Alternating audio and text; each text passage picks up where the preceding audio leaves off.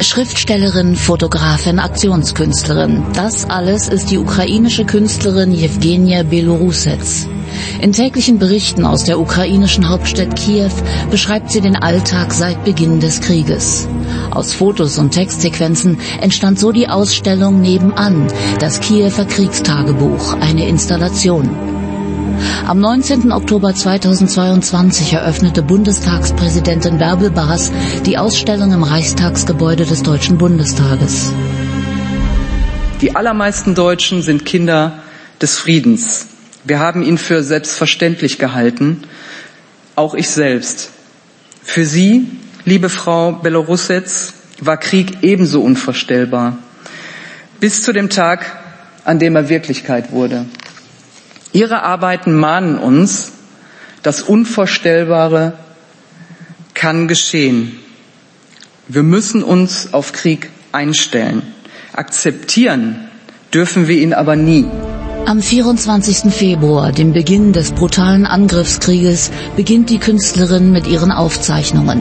Buchstäblich über Nacht ist jegliche Normalität verloren gegangen. Jewgenia Belorusets schreibt ein Tagebuch. Das Tagebuch ist im Prinzip die Grundlage für die für uns entwickelte Installation. Das liegt als Buch aus und es ist zum Teil als Audiospur eingesprochen worden, sodass man tatsächlich der Künstlerin zuhören kann, wie sie ihre eigenen Texte noch einmal liest, als würde sie in dem Moment schreiben, was sehr, sehr eindrücklich ist. Was wir in der Ausstellung sehen, ist eine sogenannte Mindmap, eine Erinnerungslandkarte, die im Prinzip chronologisch anhand vieler in diesen ersten Tagen entstandenen Bildern nacherzählt, wie sich dieses Leben sukzessive verändert. Die Texte der Ausstellung stammen nicht aus dem Kriegstagebuch. Sie sind neu entstanden und sollen die Bilder zum Sprechen bringen. Nicht über Bildunterschriften, sondern mit literarischen Versatzstücken, die eine bestimmte Atmosphäre und Stimmung herstellen. Zum Beispiel die Frau, die die Straßenkarte von Kiew unkenntlich macht, damit die Angreifer sich nicht orientieren können. Am Anfang des Krieges äh, habe ich immer wieder gedacht, äh, mein Tagebuch dauert erst einige Tage, äh, wenige Tage. Und äh, der Krieg wird aufhören. Äh, aus welchem Grund? Weil es ist eine, eine Unterbrechung von einer Weltordnung, die so viele Menschen, so viele Länder äh, Jahrzehnte aufgebaut haben.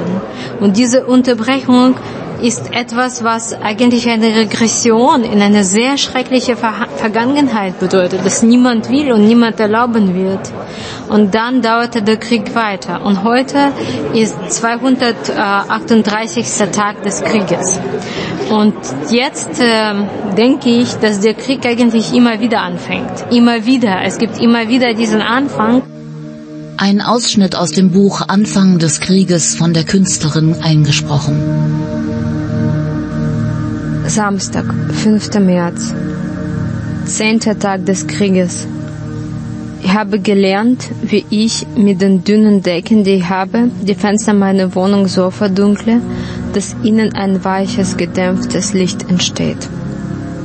Ich erinnere mich an den ersten Morgen des Krieges. Alles war wie immer. Ich war etwas spät aufgewacht morgens um neun und sah eine Reihe von Nachrichten von Freunden, Bekannten auf meinem Handy. Bitte geh ans Telefon. Immer wieder dieselbe Nachricht. Die ersten Bilder sind eher nebenbei und zufällig entstanden. Erst nach einigen Tagen begann die Künstlerin damit Fotos zu machen, die komponiert sind und eine Aussage haben. Eines der ersten, der wirklich zentralen Bilder zeigt, ist Anfang März entstanden und zeigt einen Blumenstrauß, der abgelegt wurde auf einem Schaufensterbrett. Daneben sieht man die eilig zusammengeschmiedeten Eisenkreuzer, die Panzersperren darstellen. Ein anderes zentrales Bild ist, äh, zeigt eine junge Frau, die sich aus Plastikteilen in den ukrainischen Farben eine Art Maske gebastelt hat, die natürlich keinen Schutz bietet in keinerlei Hinsicht. Diese Absurdität, dass sich eine junge Frau im Prinzip ein ganz fragiles Gebilde um den Kopf wickelt und man sieht es sofort und fragt sich, was macht sie da eigentlich und wofür will sie sich schützen? Es wird ja eh keinen Schutz geben, ist natürlich ein Symbol für die Situation der Zivilbevölkerung, nicht nur in Kiew, sondern in der gesamten Ukraine. Die Installationen wurden eigens für den Deutschen Bundestag zusammengestellt. Das Fotografieren war nicht einfach. Es war gefährlich in erster Linie für die Menschen, die ich fotografierte. Deswegen war ich sehr vorsichtig. Es gibt sehr wenige Gesichter als, als solche in dieser Ausstellung und ich habe immer vermieden, äh, eigentlich ich wollte etwas zu zeigen, ohne zu zeigen. Das war mein Ziel. Eine Dimension der, des Alltags zeige ich, versuche ich zu zeigen in der Situation des Krieges.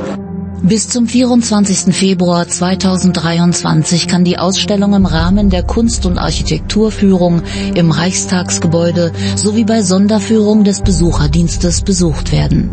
Mehr Informationen dazu gibt es im Internet unter bundestag.de-ausstellungen.